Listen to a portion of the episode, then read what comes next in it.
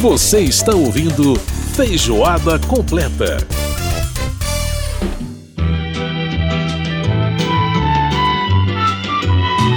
Estamos de volta com Feijoada Completa dessa semana. Feijoada Completa fazendo uma homenagem a Gal Costa, a nossa saudade de Gal Costa. Ela que veio da Bahia.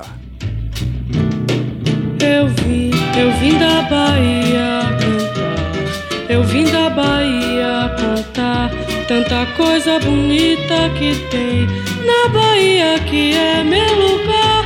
Tem meu chão, tem meu céu, tem meu mar. Lindo demais, né? Lindo demais a Gal cantando isso aí. Essa canção originalmente foi gravada num compacto onde ela ainda assinava com o nome de Maria da Graça, das Graças. Olha pra você ver que coisa interessante. É a primeiro, primeira gravação da Gal, né? Eu vim da Bahia, canção de 1967.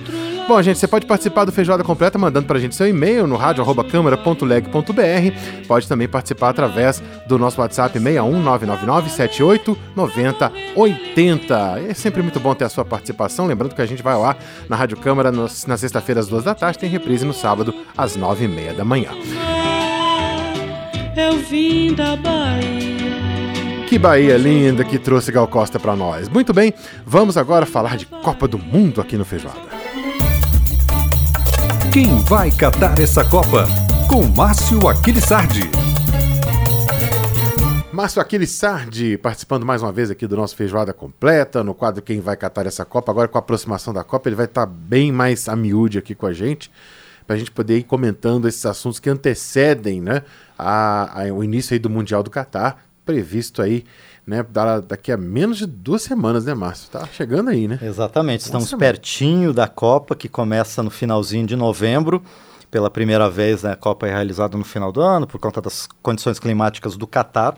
Mas realmente a expectativa só cresce, Edson, e ainda mais agora que tivemos a grande notícia para os 220 milhões de treinadores brasileiros, né? Uhum. Que foi a convocação da seleção brasileira. Né? Exatamente. E, e, lembrando que é, o prazo final, né, Márcio? Tem um, existe um prazo aí para convocação das, das seleções. Algumas já anteciparam aí as suas convocações, né? Isso. É, dia 14 de novembro, segunda-feira que vem, é o prazo final, mas várias já apresentaram as suas seleções. Deixa eu ver as, algumas delas aqui. Edson, Austrália já mandou, Dinamarca, Costa Rica, Japão, a Croácia. A Croácia, aliás, é a que teve a grande surpresa. O Rakitic não foi convocado. Ele, ele já havia declarado que estaria se aposentando da seleção croata e realmente não foi convocado para a Copa. O uhum. Brasil, a Suíça, no grupo do Brasil, também já anunciaram suas convocações. Os outros países vão a partir de hoje até a segunda-feira, vão também anunciar aos poucos os seus convocados. Maravilha. Bom, então vamos falar, né, já que nós falamos dos 220 milhões de treinadores, desses dos quais dois estão nesse estúdio. Bom, então vamos, vamos lá para a gente falar da lista então dos convocados do Tite, do técnico Tite, é, para a seleção brasileira, para a gente analisar aqui quais são as surpresas, quais são a, as, as favas contadas. E aí então, Márcio, vamos lá? Pois é, antes de tudo eu quero declarar que o Tite é um gênio. Talvez não do futebol, Edson, hum. mas é um gênio da política, porque depois de uma semana de muita divergência política, de muita disputa, o Tite, com um nome só, é um nome composto, mas com um nome só, conseguiu reverter toda a discussão do Brasil deixou de ser sobre eleições, sobre eleições e passou a ser sobre a convocação do Daniel, do Daniel Alves. Alves. Exatamente. Não é? é verdade. É, Impressionante uma... como é. conseguiu ele virar a rede social você tá, assim, ontem, aliás, essa semana toda, né? Durante essa semana, todo o assunto não foi outro, né? Exatamente. É, é uma surpresa anunciada, né? Até Edson? os últimos bloqueios das rodovias foram desfeitos é, essa semana. Por conta de Daniel, Daniel Alves. Alves. É o homem que uniu o país. Uniu o país. Pois é. Pois é. Mas não, era uma surpresa anunciada, né, Edson? Porque o Daniel Alves sempre pareceu ser um homem de confiança, um dos homens de confiança do Tite. Sim te, esteve em, em, convocações, mesmo quando não estava atuando efetivamente é, nos times em que jogou, né? Uhum. E está até afastado do Pumas, do México, né? Onde, onde ele tem contrato hoje, mas sempre teve no radar da seleção. então acabou sendo chamado pelo Tite. É, eu, o Daniel Alves que é, já desde 2018, quer dizer, desde 2014, na verdade, vem sendo é, figura tarimbada na, na, na figura carimbada na, na, seleção brasileira, mas que é, as, as atuações, o que gerou essa polêmica toda é porque as atuações dele, até mesmo pelo São Paulo, e a gente não sabe se aí o problema é o próprio São Paulo ou se é o Daniel Alves, porque a gente tem que pensar também que o São Paulo, desde o final de 2020, vem fazendo campanhas muito ruins no Campeonato Brasileiro, mas de qualquer forma, é, o Daniel Alves não vem atuando bem e muitas vezes nem atuando está, né? Exatamente. É uma das explicações que foi dada, além dessa questão da confiança de ser um jogador que agrega o grupo, né, uhum, como os treinadores uhum. gostam de falar, é que ele, exatamente no São Paulo, mais do que na lateral, atuou no meio de campo. Sim. Que pode acabar sendo uma alternativa de experiência no meio do campo, apesar do, do Brasil ter outros jogadores experientes no meio do campo, como o Casimiro, o Fabinho, o Everton Ribeiro até. Uhum. Mas além do Daniel Alves, talvez a grande surpresa, né, Edson, tenha sido a convocação do Gabriel Martinelli. Que até as câmeras flagraram, a própria autocâmera do Neymar flagrou ele com uma expressão de surpresa quando o nome do Gabriel Martinelli foi anunciado. Mas eu acho que mais do que esses dois, talvez a surpresa foi dos jogadores que não foram convocados, né? Uhum. Todo mundo tem a sua lista, né? Mas alguns é, jogadores que estavam na expectativa acabaram não sendo convocados. Mas deixa eu falar primeiro de quem foi, então, Edson. Vamos, vamos dar a lista para. Vamos dar a lista quem, aí. Já é de conhecimento público, mas sempre é bom a gente repetir os goleiros Alisson do Liverpool, Ederson do Manchester City e o Everton do Palmeiras. Favas contadas. Total. Total. Isso aí não tinha. É, é, a gente tem, aliás, é, é, felizmente o futebol brasileiro tem tido uma safra de goleiros muito bons nos últimos tempos, né?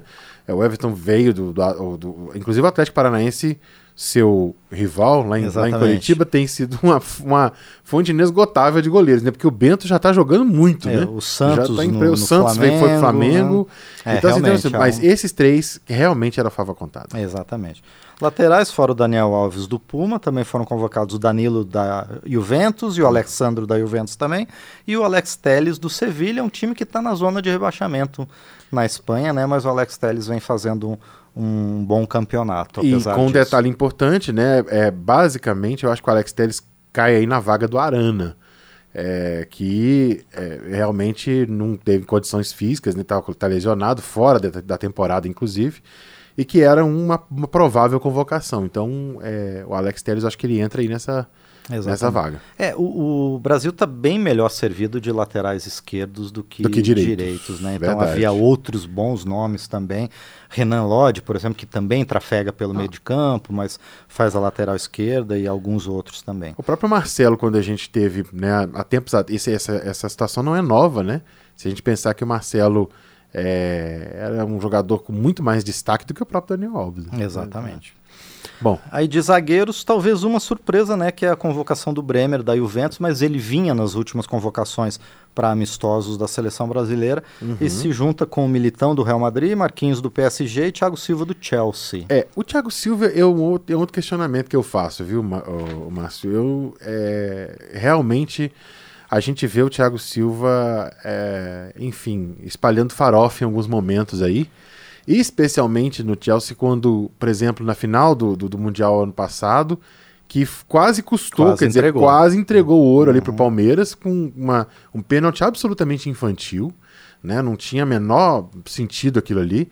Então, assim, acho que é, é, ele, ele é um jogador muito instável. Isso ficou muito claro a partir do, do da Copa de 2014. Exatamente. Então, realmente, a convocação do Thiago Silva, na minha opinião, é, é mais, mais uma dessas apostas de agregação de grupo, mas é, no meu é, entendimento é o... não é não é tecnicamente uma convocação interessante. É, é outro homem de confiança realmente do, do, do, do Tite. Tite. Ele parece ele, que ele tem um em cada setor do campo. Exatamente. E na zaga é o Thiago Silva, mas realmente é um nome que eu talvez não convocaria. No meio de campo temos o Bruno Guimarães do Newcastle, o Casimiro do Manchester United, Fabinho do Liverpool, o Fred também do United, o Paquetá do West Ham e o Everton Ribeiro do Flamengo. É. Aí, Everton Ribeiro, não sei se a gente tem armadores né, com o mesmo potencial dele lá fora, Mas de qualquer forma, eu acho que tá meio que fava contada aí. É, também. E aí uma safra sensacional de atacantes, inclusive deixando muitos outros bons de fora. Né? O Neymar do PSG, o Vinícius do Real, o Anthony do United, o Rodrigo do Real também, o Rafinha do Barcelona, Richarlison do Tottenham, Pedro do Flamengo, o Gabriel Jesus do Arsenal e o Martinelli também, Também do Arsenal. do Arsenal. É. E- E o Martinelli, você falou da surpresa, mas ele, tem- ele, tá, assim, ele tá fazendo uma boa campanha, ele tá jogando muito pelo Arsenal. É, o Tá Arsenal numa é fase muito líder boa. do, do campeonato, campeonato inglês. Depois de vários anos, o Arsenal volta as cabeças no campeonato inglês e o Martinelli realmente é um dos responsáveis. Aliás, é, é uma seleção inglesa, né, Edson? Uhum. Porque dos 26 convocados, 12 atuam na Inglaterra. Olha só. Né? E Que, na minha opinião, times, né? atualmente é o melhor campeonato do mundo. Eu, eu acho a Premier League realmente É. ela. É, é, é melhor, É o melhor de se o- assistir, não é. tem. É, assim, é, você per- é, você- o jogo da Premier League é um, é um prazer pra você É. é um Tá, acompanhar. tá melhor realmente que o Campeonato Paranaense. Eu dou o braço a torcer. É, a gente tem gente do United, do Liverpool, do City, do Chelsea, do Newcastle, do West Ham, do Tottenham e do Arsenal. Pois é. É, uma. é uma- um- E depois vem a Espanha com cinco, Uhum. né? Tá Até o Sevilha, né? Tá emprestando jogadores para Pra seleção. a seleção. Tem três da Itália, os três da Juventus, dois da França, os dois do do PSG. PSG. Um, e um do México, né? Que é o Daniel, é o Daniel Alves, do Alves. Pumas, além de três que atuam aqui no Brasil, dois no Flamengo e, E um, do no Palmeiras. Pois é. pois é. Então- E, e o Tite convocou nove atacantes, né? São, Exatamente. São nove atacantes e seis meio-campistas. Seis meio-campistas. É, tá meio desequilibrado esse aí, não, hein? Olha, ele aposta talvez um pouquinho no Daniel Alves para ser um substituto imediato de Casimiro e, Fa- e Fabinho. Uhum. E em alguns momentos eu tenho a convicção de que ele vai recuar o Neymar mais para o meio do campo Pra armação, né? para faz, é, pra fazer a armação e colocar outros três atacantes. E também o tanto o Rafinha como o Anthony, que meio que estão largando um pouquinho na frente, eles também recompõem muito no meio de campo. É verdade. Fazem jogadas, né? Começam, iniciam jogadas a partir do, do meio do campo. Não são como, por exemplo, o Vinícius Júnior, que hoje está arrebentando no Real Madrid, mas que é um jogador mais da fase final do campo, né? Exato, exato. Então, talvez isso tenha feito o Tite colocar menos meio-campistas e mais atacantes, porque ele tem atacantes de, de consciência defensiva. Ou não necessariamente defensiva, mas de consciência mais de, de criação, campo, né, de, criação, armação. Exatamente. É, é, é interessante mesmo. É, é- é bem, bem colocado isso que você, que você fala, porque o Neymar pode fazer esse papel, realmente o, o, o Anthony também. Aliás, no, no. Era Ajax ou o PSV? Desculpa. Era, ele jogou no Ajax, No Ajax, né, e isso, agora, agora tá- ele está no, no, tá no, no, no United. no United. Pois é, no Ajax ele fazia muito bem esse papel, É. inclusive de armação. Um jogador diferente. Aliás, tão, tão diferenciado que foi vendido a peso de ouro pro. Pro, pro, pro United, né? Então, assim, Exatamente. realmente é um jogador diferenciado. O Anthony é uma convocação que me deixou muito feliz. Outro que me deixou muito feliz foi o Rodrigo, que é um sujeito decisivo em alguns momentos que ele tem feito. O que ele tem feito no Real Madrid, inclusive né, na Champions do ano passado, é, na, na temporada passada, deixando aí realmente uma marca incrível. Um grande jogador que em momentos chave acaba resolvendo. Então, Exatamente. é uma, uma figura que eu acho que né, a gente pode aí pensar. Bom, com um time desse, Márcio, você acha que dá para trazer o Hexa? Pois é, eu, eu divido os favoritos à Copa do Mundo, Edson, em três grandes grupos. Uhum. O grupo Super Premium, o grupo Premium e o grupo Super Luxo, vamos dizer assim, né? Aham. E o Brasil está no primeiro grupo, para mim, junto com a Argentina, que tem tido um futebol muito consistente É nos verdade. últimos dois anos, Uhum. não, não perde faz muito tempo. É verdade. né? E a França. O Brasil perdeu o Arana, que você falou, né? É, talvez seja é, a grande perda do Brasil, e também o Felipe Coutinho, mas eu tenho minhas dúvidas se ele seria convocado mesmo que tivesse em condições. Já a Argentina perdeu o Lo Celso, que é um jogador que não é titular absoluto, mas sempre entra em momentos decisivos da Argentina, mas principalmente a França, que perdeu o coração do meio de campo, né? Perdeu é o Kanté, Kanté. e perdeu o Pogba. Né? então a, a França talvez seja das grandes seleções a mais desfalcada, mas eu ainda coloco essas três como as grandes favoritas. Num segundo grupo, eu, eu coloco a Bélgica, a Holanda e a Alemanha. A Bélgica um pouco mais envelhecida em relação à Copa de 2018, mas com uma outra nova revelação que está dando um pouquinho mais de, de vitalidade para o time. E a Bélgica, de certa forma, ela tem uma tabela um pouco difícil nas oitavas, que eventualmente pode pegar Espanha ou Alemanha, Uhum. mas ela, ela tem chances nas quartas de final de, de pegar um, um adversário um pouquinho mais tranquilo e avançar pelo menos até as semifinais. Já a Alemanha é aquele time que está capengando agora, foi mal na, na Liga das Nações, passou tranquila pelas eliminatórias, mas sem muito brilho. Só que a Alemanha é a Alemanha, né? Aham. Aquela coisa muito parecida com o futebol que eles jogam é muito efetiva. É né? verdade. Então, a Alemanha sempre é de se temer. E num terceiro grupo eu coloco a Inglaterra, a Espanha e, porque eu sou seu amigo, Edson, coloco Portugal também. Né?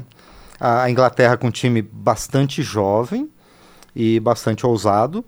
A Espanha que veio se recuperando depois do- dos relativos vexames das últimas Copas e também está bastante renovada, com um meio campo bastante ousado Sim. de meninos novos, que não passam de 21, 22 anos. E Portugal, que apesar de ter perdido o Diogo Jota, também é um time a ser temido, também é, talvez seja o melhor conjunto de Portugal nos últimos tempos. É verdade. É, eu espero que o, tre- o treinador saiba disso. É, Porque exatamente. eu acho que o grande problema de Portugal está exatamente na condução do- da equipe, né? É, E- infelizmente, o Fernando não tem feito um trabalho longe de ser um trabalho brilhante, o que tem realmente, na minha opinião, prejudicado bastante o time. Vamos ver o que, que vai acontecer aí na Copa, né? É, e a gente acabou de ter nessa semana, Edson, a notícia de um desfalque que eu acho bastante sentido para o futebol.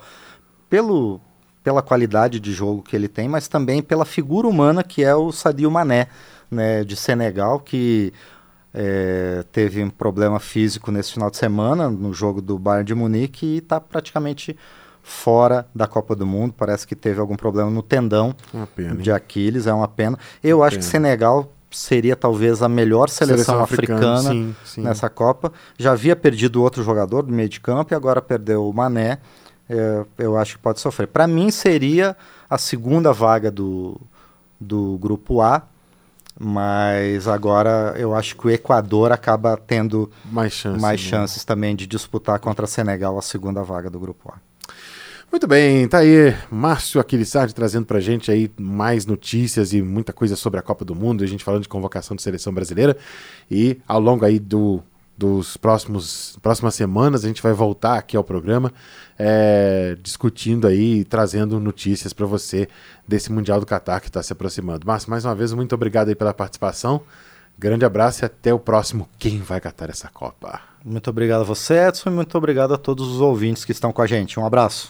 Muito bem, a gente ouviu a participação do Márcio Aquiles Sardi falando com a gente aí sobre a convocação da seleção brasileira, falando sobre Copa do Mundo. Olha, gente, outra grande perda que a nossa música teve aí nessa semana foi de Rolando Boldrin, apresentador do programa Senhor Brasil da TV Cultura. Aliás, ele começou né, com o programa Som, ele foi idealizador do programa Som Brasil na TV Globo lá nos anos 80 e após a saída dele, o programa foi apresentado pelo Lima Duarte. Na TV Cultura mudou o nome, mas o objetivo de trazer a boa música brasileira e os causos do nosso povo caipira, isso não mudou. Sua canção mais famosa era também o tema de abertura do programa Som Brasil. Olha aí, ó.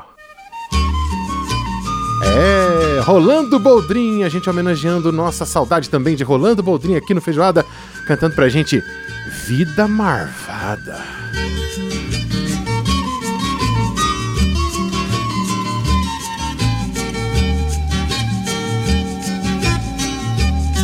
Corre um boato aqui de onde eu moro Que as mágoas que eu choro são mal ponteadas.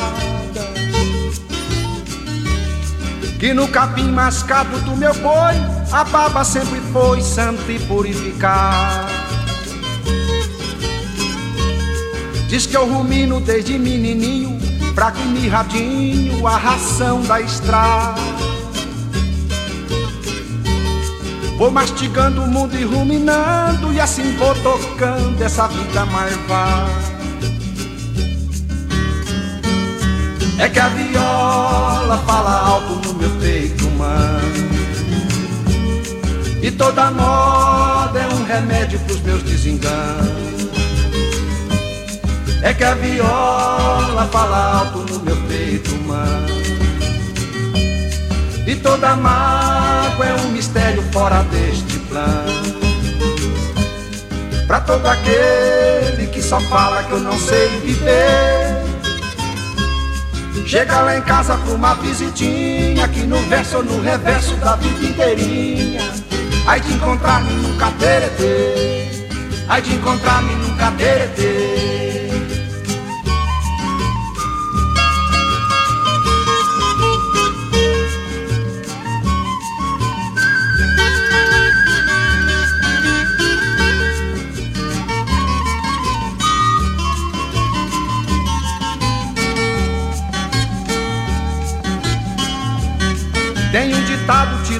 Certo Que cavalo esperto não espanta boiar.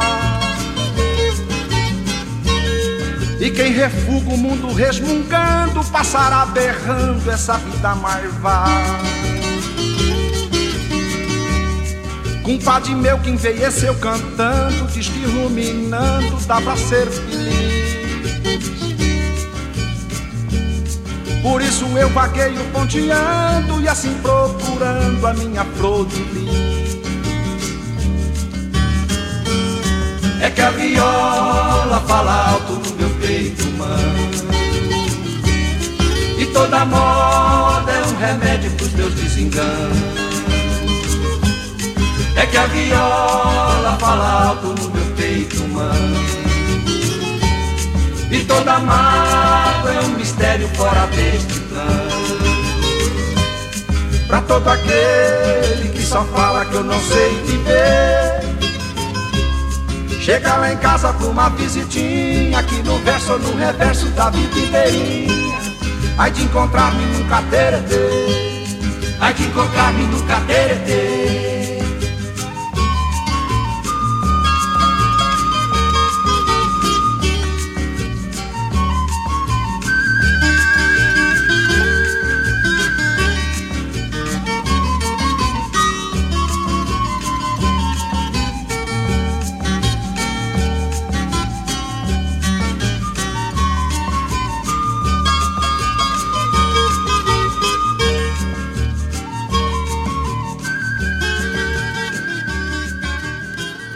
aí essa música belíssima do Rolando Boldrin, né? Saudade de Rolando Boldrin.